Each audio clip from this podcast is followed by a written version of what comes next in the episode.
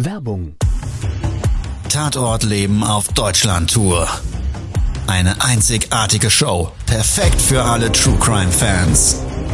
Erlebe echte Tatortgeschichten, spannend erzählt von Marcel Engel, Deutschlands bekanntester Tatortreiniger. Erfahre, was Marcel von den Toten lernen konnte, bei über 15.000 Tatorten. Tatort Leben live, auch in deiner Nähe. Jetzt Tickets sichern.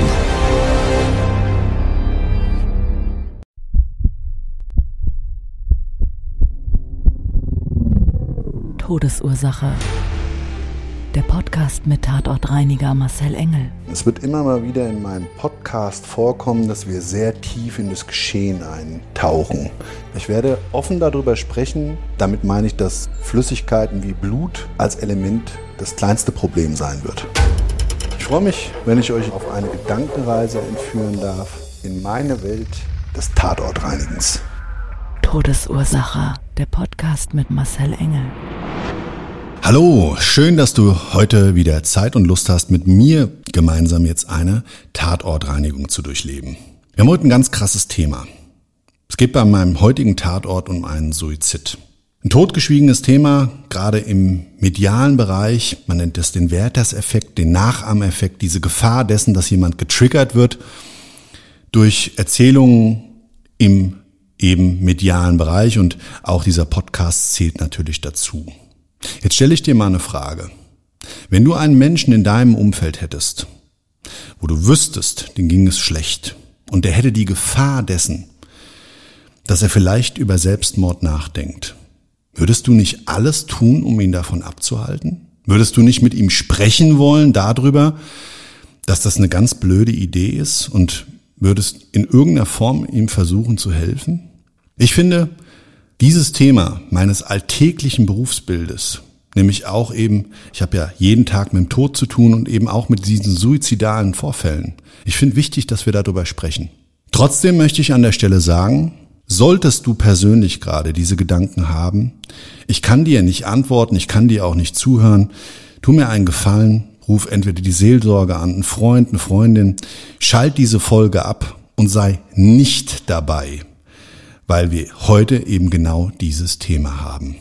Grundsätzlich ist es in meinem Job so, dass wir eigentlich so eine Art Termingeschäft haben. Das liegt daran, wenn jemand verstirbt in einer Räumlichkeit, beispielsweise einer Wohnung, dann sind viele Dinge im Vorfeld zu klären. Die Erben gehen vorher rein, suchen Papiere, eine Behörde hat vielleicht, weil Ermittlungen noch stattfinden, Räumlichkeit nicht freigegeben und so weiter und so weiter. Und somit ist es oftmals so, dass wenn wir gerufen werden, bestellt werden, eben der Termin erst am nächsten Tag oder in einer gewissen Timeline, die wir festlegen, durchgeführt wird.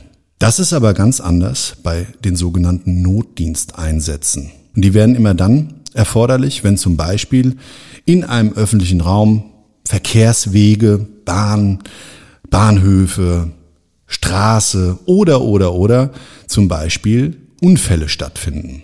Gleiches ist erforderlich, also der Notdiensteinsatz, wenn zum Beispiel Gewalt im öffentlichen Raum eine Rolle spielt. Ja, auch da wird zwar erstmal oftmals ermittelt, da wird geschaut, gemacht, getan, aber dann braucht man irgendwann eben eine Spezialreinigungsfachkraft, die die Spuren ja, dieser Tat beseitigt. Und leider eben auch dann, wenn sich das mit einem Suizid ergibt. Also wenn zum Beispiel sich jemand im öffentlichen Bereich das Leben nimmt. Und genau dazu möchte ich jetzt mit dir eine Tatortreinigung durchleben. Todesursache, der Podcast. Der Tatort. Anruf eines Stammkunden bei mir in der Zentrale. Bitte schicken Sie sofort jemanden vorbei. Wir haben einen ganz dringenden Fall und brauchen Ihre Hilfe. Diesen Satz habe ich schon ganz, ganz häufig von meinen Kunden gehört. Und gerade hier in Frankfurt, Rhein-Main-Metropole mit seinen Hochhäusern, passiert es immer mal wieder, dass Menschen sich leider das Leben nehmen, indem sie auf den für sie möglichst höchsten Punkt, den sie erreichen können in diesen Gebäuden, Zugang verschaffen und dann von diesen Punkten aus nach unten springen. Extrem krass. Ich habe das schon ganz, ganz häufig als Auftrag gehabt und es ist immer wieder komplett unterschiedlich. Solche Tatorte, die gleichen sich nie, da gibt es keine Routine. Natürlich die Arbeitsprozesse, die die Reinigung anbelangen, die sind immer ziemlich häufig recht identisch. Manchmal sind die äußeren Einflüsse eben etwas anders, witterungsbedingt, es regnet, und tatsächlich auch die Kälte spielt oftmals eine Rolle. Dann friert etwas an und so weiter. Also das ist eine Herausforderung von fachlicher Natur. Aber was es immer mit sich bringt, zumindestens wenn ich diese Tatortreinigung durchführe, ist das Emotionale, auf das ich mich niemals einstellen kann. Sind dort Menschen, die denjenigen, der gestorben ist, vielleicht gekannt haben? sind einfach hochemotionale Situationen, die man überhaupt in gar keiner Art und Weise durch eine Spiegelung eines vorhergehend erlebten Tatorts in irgendeiner Form sich darauf vorbereiten kann. Und das ist echt ein Problem. Kunde ruft an, ich hatte es ja bereits geschildert, bitte sofort vorbeikommen. Ich wusste nur, es handelt sich um ein hohes Bürogebäude. Jetzt darf man sich das so vorstellen, du hast es bestimmt auch schon mal gesehen im Fernsehen, vielleicht auch in Frankfurt. Das sind meistens so Glaspaläste. Komplette Fassade, verspiegeltes Glas, unterschiedlich architektonisch, auch mit unterschiedlich hohen Stockwerken. Und da ist auch die Frage immer für uns tatsächlich bei so einem Einsatz, wie ist derjenige denn in oder vor diesem Gebäude zu Tode gekommen? Weil auch die Todesart eines Suizids ist ja nicht immer gleich. Und ich hatte zwar gesagt, dass gerade da oftmals das Jumpen als Todesursache möglich ist. Aber in dem Fall wusste ich es nicht wirklich. Ich bin dann mit meinem bereits vorgerüsteten Einsatzfahrzeug ähnlich wie die Feuerwehr vor Ort gefahren. Das heißt also wirklich, dann zählt jede Minute unter natürlich Berücksichtigung der Verkehrsregeln, ohne jemanden zu gefährden, versuchen wir aber möglichst schnell zum Einsatzort zu kommen. Bei mir war das so, das war eine riesengroße Hauptstraße. Jeweils zwei Fahrspuren auf jeder Seite. Es war Mittagszeit, Rush Hour, also richtig viel Verkehr.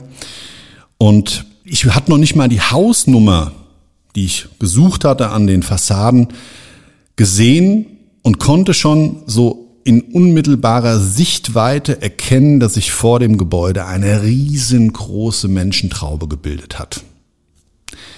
Und das kenne ich eben aus der Vergangenheit. Das ist oftmals dann der Einsatzort. Und genau das hatte sich bestätigt. Es hat sich auch an der Stelle der Verkehr extrem gestaut. Und das war nicht durch einen Verkehrsunfall, sondern eben, weil auch die vorbeifahrenden Autofahrer wissen wollten, warum sich diese Menschentraube gebildet hat. Und das kennst du vielleicht auch. Und ist ja oftmals so, wenn einer irgendwo hinschaut, und zwar ganz intensiv und vielleicht, ich sag jetzt mal, mit einem Fingerzeig in den Himmel zeigt, dann will man natürlich auch sehen, was, nach was schaut der denn da gerade? Und wenn der zweite und dritte daneben steht, dann ist man natürlich auch sehr interessiert und wenn man nichts findet, dann ja, verliert man irgendwann das Interesse oder eben auch nicht und fragt dann und so bilden sich solche Menschentrauben. In meinem Fall war es so, dass ich daraufhin, weil ich ja noch ein bisschen Zeit hatte wegen diesem Verkehrsfluss, der eben nicht vorhanden war, meinen Auftraggeber angerufen habe und habe gleich mal gefragt, wo kann ich denn parken? In Frankfurt immer ein Riesenthema und gerade in diesen Bürovierteln ein riesengroßes Problem. Er hat mir dann freundlicherweise gesagt, passen Sie auf, wir haben hier die Möglichkeit, Ihnen direkt vorm Gebäude auf dem Gehweg eine Zufahrt zu ermöglichen. Sie können Ihr Fahrzeug direkt dort abstellen. Krankenwagen steht auch da und dementsprechend ist das für Sie auch eine mögliche Parkfläche. Ich habe mich dann durch die Menschentraube durchgehupt, weil alle wollten wissen, was dort passiert ist. Man hatte das mit Flatterband abgesperrt vor diesem riesengroßen Eingang, zwei riesengroße Glasschiebetüren. Ich habe dann mein Köfferchen gepackt, Fahrzeug zugemacht und dann wurde ich schon von Passanten angesprochen. Menschen haben mich gefragt, was wissen Sie was? Sind Sie zu irgendwas gerufen worden? Ich gebe bei sowas natürlich keine Auskunft bin dann schnurstracks auf diese Glastür, auf diese Schiebetür zugegangen und man hat die von innen verriegelt. Es gab ein riesengroßes Foyer mit einem weiß-schwarzen Marmorboden. Auch die Wände alle mit diesem selben Stein verkleidet. Das sah richtig schön und edel und pompös aus. Hat man mir dann innen drin, da war so ein kleiner Tresen, diese Gesamtfläche ungefähr 200 Quadratmeter Größe dieses Foyers, hat mir dann ein Mann Finger zeigen, Knopf gedrückt und hat mir diese Schiebetür geöffnet. So, bin ich dann schnurstracks auf ihn zugegangen und konnte dann auf der rechten Seite erkennen, dass dort Stellwände eine gewisse Fläche in diesem großen Raum auf circa 20 Quadratmetern abgesperrt hat. Der Tresen selber, der hatte so einen schwarzen Granitbelag. Und zwar war der komplett mit Granit verkleidet und eben auch auf der Tresenoberfläche. Und auch da lag ein weißes Tuch. Habe ich mich noch gewundert, sieht ein bisschen unaufgeräumt aus weil das so eigentlich gar nicht zu dem gesamten, ja, sehr aufgeräumten und cleanen Bereich gepasst hat. Dann habe ich den Herrn an der Rezeption gefragt, wie ich denn helfen kann, was denn passiert ist. Und der hat mir sofort Auskunft gegeben. Er hat gesagt, ja, also war alles ganz komisch. Alles ganz komisch. Da sagt er, wissen Sie, erst hat's von oben runter getropft. Sag, wie, es hat von oben runter getropft. Dann habe ich so nach oben geschaut und da war so ein Luftraum. Also du konntest von diesen Tresen aus zehn Stockwerke weit nach oben schauen. Das Gebäude selber hatte noch mehrere Stockwerke und dann war auch Ende. Und man konnte sehen, dass so nach hinten gebaut wie so eine Art jeweils Zugangsflur war. Und vor dem eine Glasbrüstung mit so einer Edelstahlkante. Und wie ich nach oben schaue, zehnte Stockwerk, habe ich dann schon gesehen, irgendwas ist da nicht so ganz, was da so in dieses cleane Bild passt. So, jetzt bin ich natürlich kein Adler und kann dann auch nur so in etwa erahnen. Und da ich ja noch nicht wusste, um was es ging, habe ich dann gefragt, ja, und was ist da runtergetropft? da sagt er Blut. Das war so, dürfen Sie sich vorstellen, ich schreibe gerade was, bin ich in mich vertieft. Und der hatte, das war so ein, ja, Mann, so ich würde mal sagen, Anfang 60, Mitte 60, mit so einer Brille auf der Nase, so eine rahmenlose Brille, einfach seine Bügelchen dran, die hat er nach vorne geschoben. Und er hat gesagt, ich lese gerade was. Und dann tropft's als runter. Und mir auch von diesem schwarzen Tresen und pitcht so irgendwie auf und ich habe mich noch gewundert, was ist denn das? Und fahre so mit meiner Hand darüber, weil ich gedacht habe, haben wir denn jetzt hier einen Wasserschaden oder hat hier vielleicht gerade eine Taube reingeschissen? Das gibt's ja auch immer mal wieder, das sind so große Gebäude, einfach so eine Taube reinfliegt oder so ein Vögelchen und das dann gefangen werden muss und ja, das dann einfach abkotet. Also er hat ganz unbedacht über diesen Tresen drüber gewischt und dabei dann festgestellt, dass es Blut ist. Ist aufgestanden, ganz erschreckt, und hat dann geschaut nach oben und sieht in diesem Augenblick ganz, ganz oben in diesem zehnten Stockwerk einen Mann mit seinem Bein über die Brüstung drüber steigen.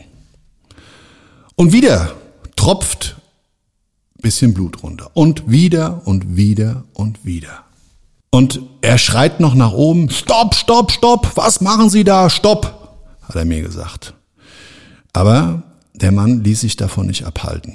Der hat es auch wahrscheinlich gar nicht gehört und ist dann mit seinem anderen Bein ebenfalls über die Brüstung drüber geschrieben, hat dann da gehongen an dieser Brüstung, an diesem Edelstahlkante und hat losgelassen. Und was wir zu dem Zeitpunkt oder ich in dem Augenblick noch nicht wusste, was ich im Nachgang erfahren habe, dass der Mann sich bevor er da losgelassen hat, beide Pulsadern oben mit einem ganz scharfen Küchenmesser aufgeschnitten, die Hände über die Brüstung haltend, dann zusätzlich diesen Freitod durch Springen gewählt hatte. Also grundsätzlich, ich weiß, es hört sich hart an, aber doppelt gemoppelt hält besser. Ganz krass, habe ich mir gedacht. Also der wollte definitiv mit seinem Leben abschließen. Keine Chance zum Überleben haben, wobei dieser Sprung selber ganz klar und deutlich für ihn tödlich ausging.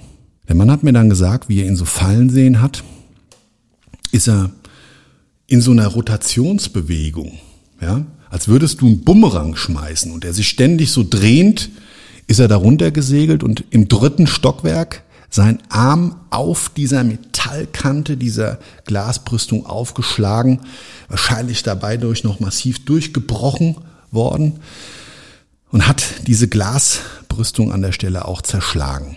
Die hing noch als kaputtes Glas auch da drin. Das konnte ich dann, ich habe in dem Augenblick nach oben geschaut, auch klar und deutlich erkennen. Und dadurch hat sich auch dieses Bildnis abgerundet. Da habe ich mir, ach du meine Güte. Und dann ist mir erstmal bewusst geworden, dass bei diesem ganzen Auflauf der Menschen draußen und der Krankenwagen, der da noch steht, und das waren eben Menschen, die denjenigen kannten und total unter Schock eben auch versorgt werden mussten, dass er selber das ja live gesehen hat und da gerade noch vor Ort mit mir sich drüber unterhält. Und dann bin ich nicht drum gekommen, haben gefragt, also, Sie haben das alles gesehen und sind jetzt hier noch und geben mir hier Auskunft und ich mache jetzt meine Schicht fertig, ich arbeite fertig, was, was hilft's?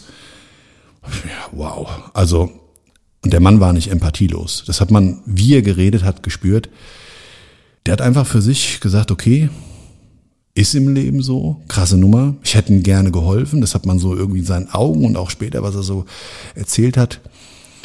Für mich, ich habe das für mich mitnehmen können und war also wirklich da schon mal wieder komplett geflasht. Musste mich aber auch eben auf meinen beruflichen Fokus des Reinigens dort einstellen und habe dann eben weiter gefragt. Ich nehme dann an, hinter der Brüstung ist der Ort, wo er aufgeschlagen ist. Da sagt er, ja, der ist da wie so ein Flipperball im dritten Stockwerk abgelenkt worden, sonst wäre der mir auf den Tresen gefallen, sagt er. Der wäre mir direkt auf den Tresen geflatscht, wie man in Frankfurt sagt. Habe ich gedacht, du Scheiße. Naja, also, da habe ich gesagt, passen Sie auf, ich gucke mir das an. Leg direkt los. Sagt er, ja, machen Sie mal, weil wir haben hier noch ein Problem. Hier ist auch ein Mieter im Haus, das ist ein Hotel. Und Sie sehen ja schon, wir können die Leute auch hier nicht ständig abhalten und wir leiten die im Moment über den Hintereingang da um, aber vorne wollen die eben schon rein und sind ja in der Absperrung und können praktisch und klopfen dann immer an die Scheibe. Also es ist hier ein riesen Pobabo, die rufen dann im Hotel an und ich muss das hier alles managen. Also der hatte seine Last, eben diesen Zugang, diesen Traffic zu diesem Bürogebäude weiter zu gewährleisten. Und das kann man dann auch nicht einfach sperren. Das ist in manchen Fällen eben nicht möglich. Ich meine, da haben ein paar hundert Leute in diesem Büro gearbeitet und jetzt ist es natürlich so, so ein Bürogebäude hat ja gewisse Zeiten.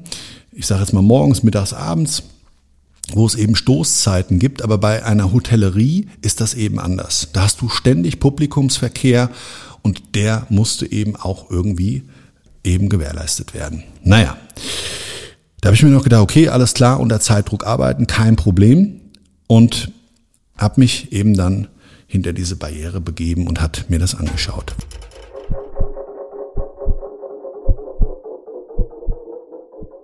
Weißer Marmorboden, riesengroße Platten.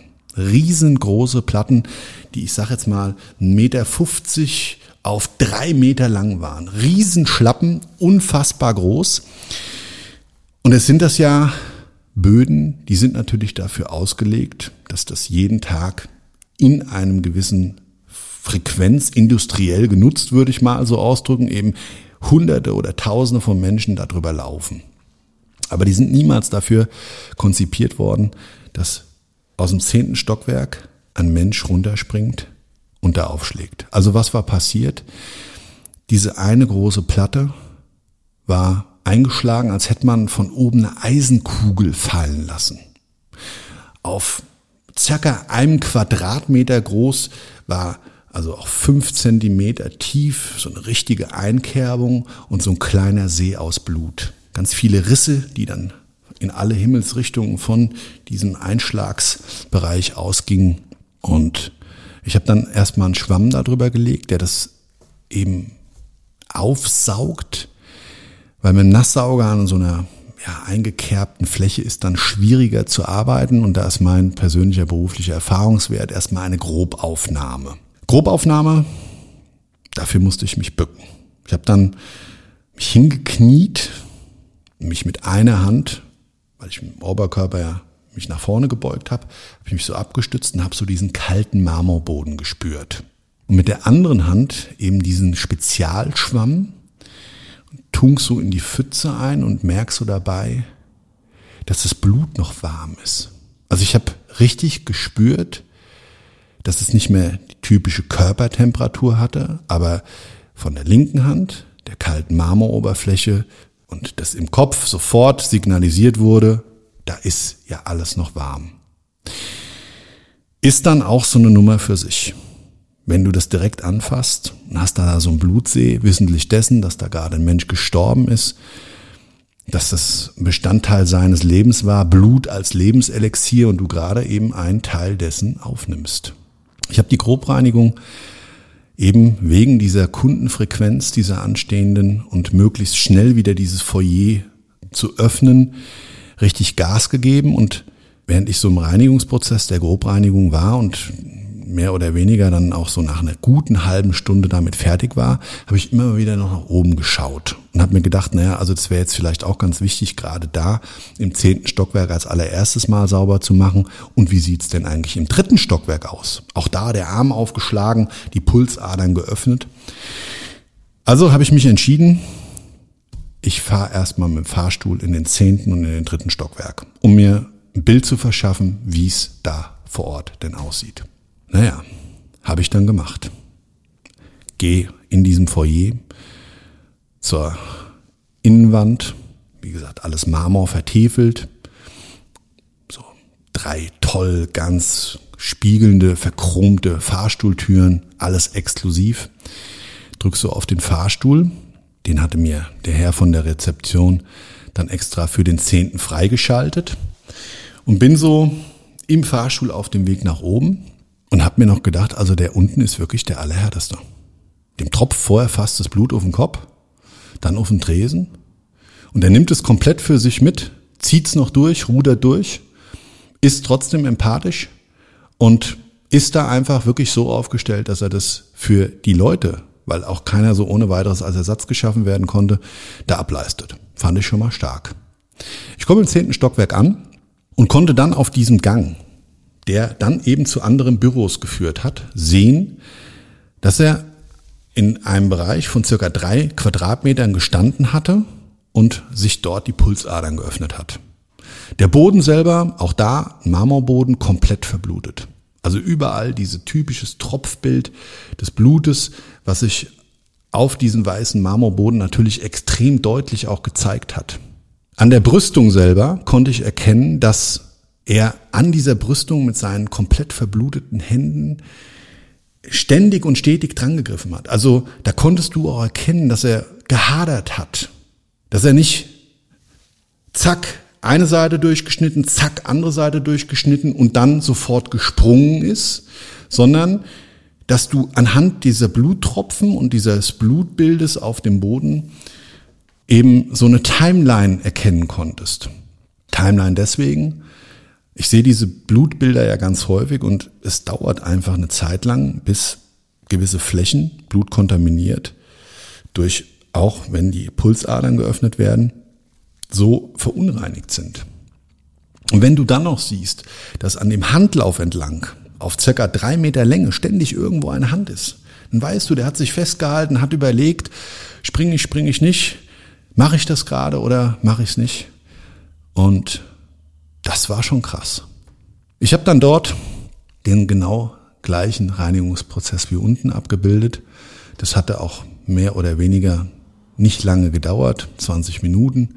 Dann war ich damit fertig, bin in den dritten Stock runtergefahren und bei dem dritten Stock war eines besonders, nicht nur der Einschlag, sondern da war die Wand voll gespritzt. Da konntest du also sehen, dass dieser Arm wie so ein Katapult praktisch da auf diese Brüstung aufgeschlagen ist.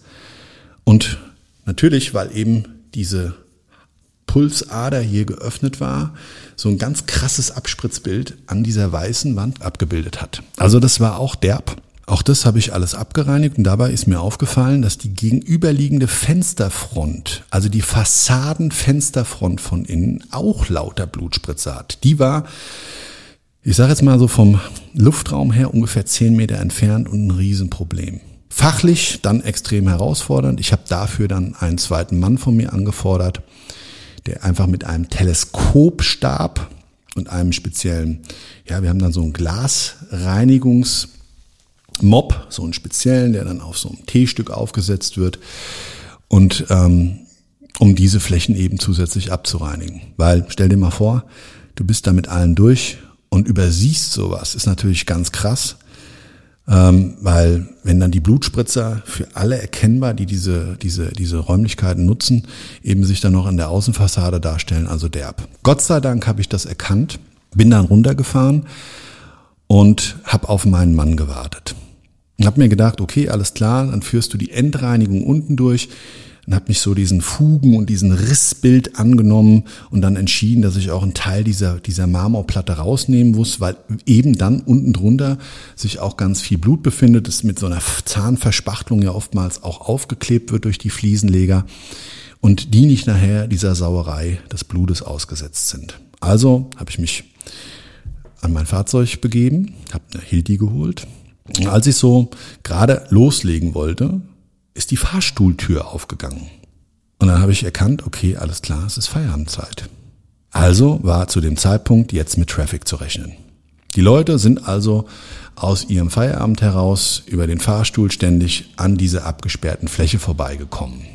Alle wollten sich noch irgendwie einen Blick erhaschen. Ich war ja mit meinem Reinigungsprozess eigentlich mehr oder weniger durch.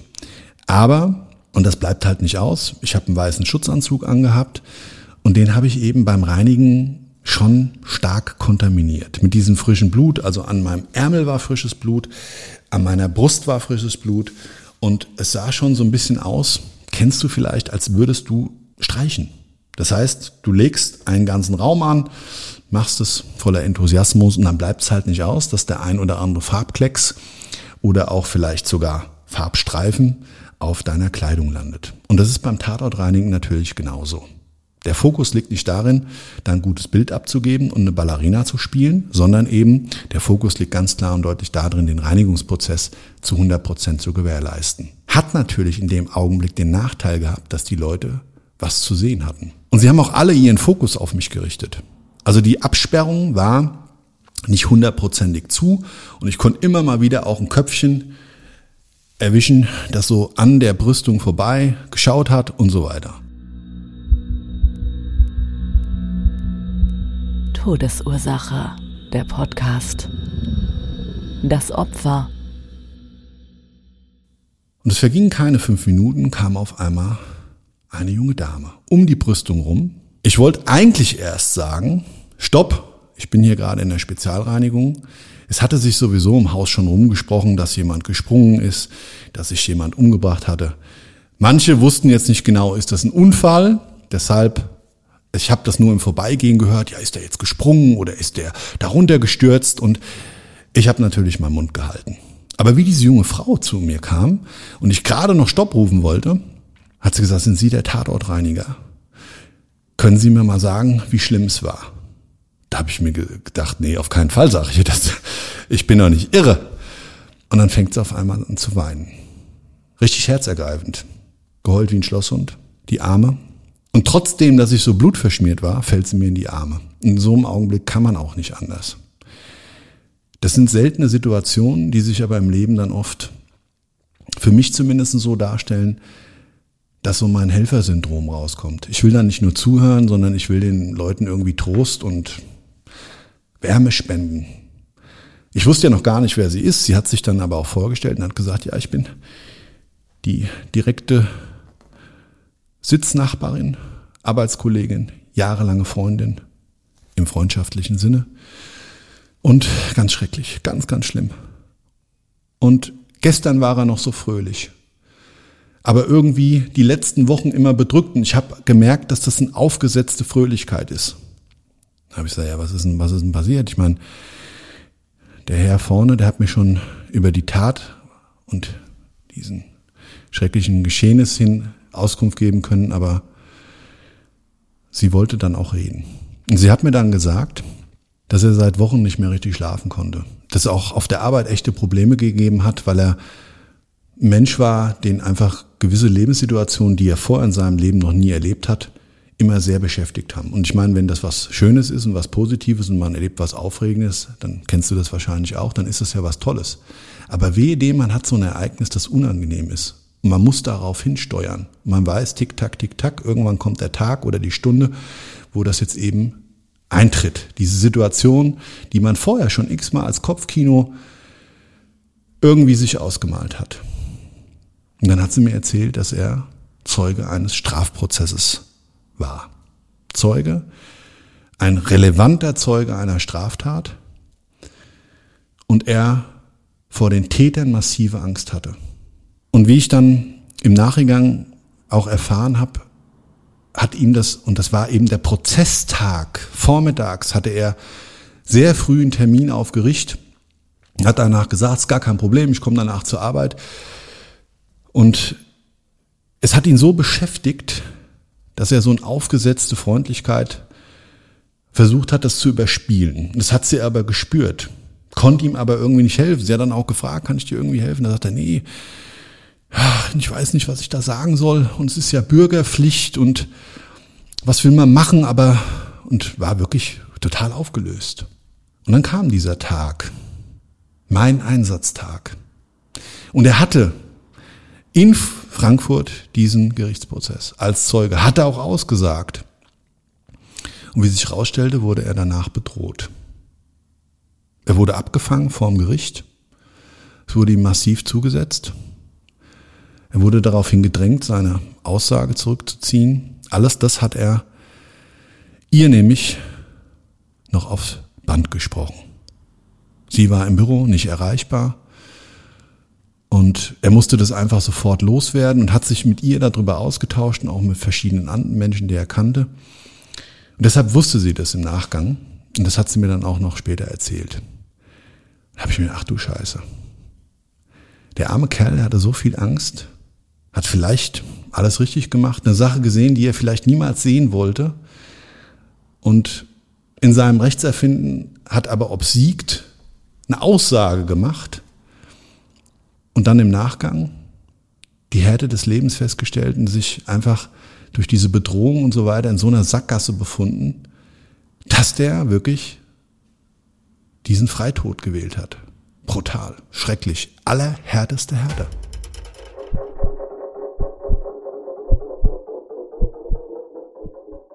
Ich weiß nicht, wie es dir geht.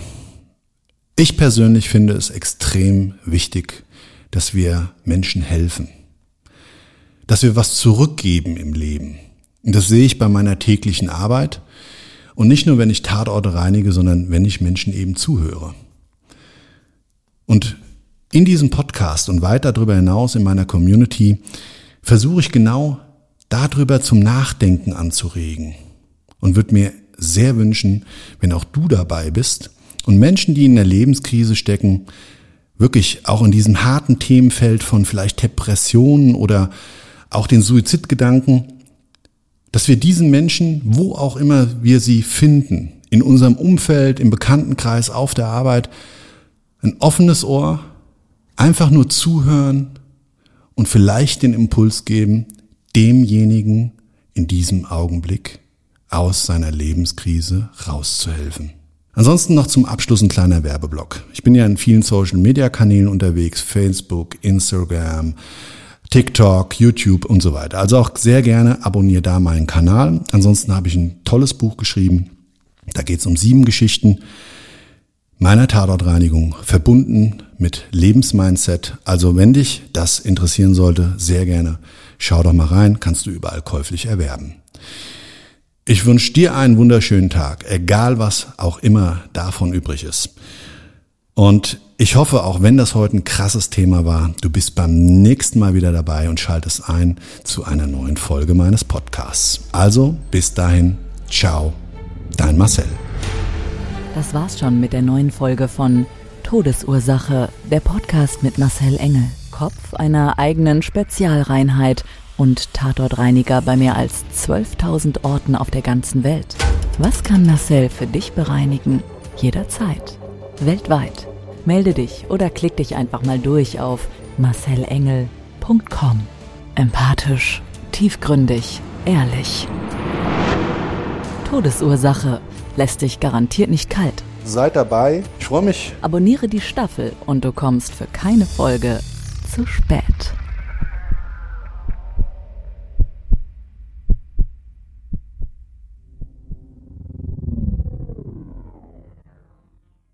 Mobbing findet überall statt. In der Schule, am Arbeitsplatz, innerhalb der Familie und im Internet. Erfahren Sie in dem Kompaktbuch Ausgemobbt, wie Sie sich gegen Mobbing wehren und künftig vermeiden, zum Mobbingopfer zu werden. Ausgemobbt von Marcel Engel und Martin Zowak, überall im Buchhandel.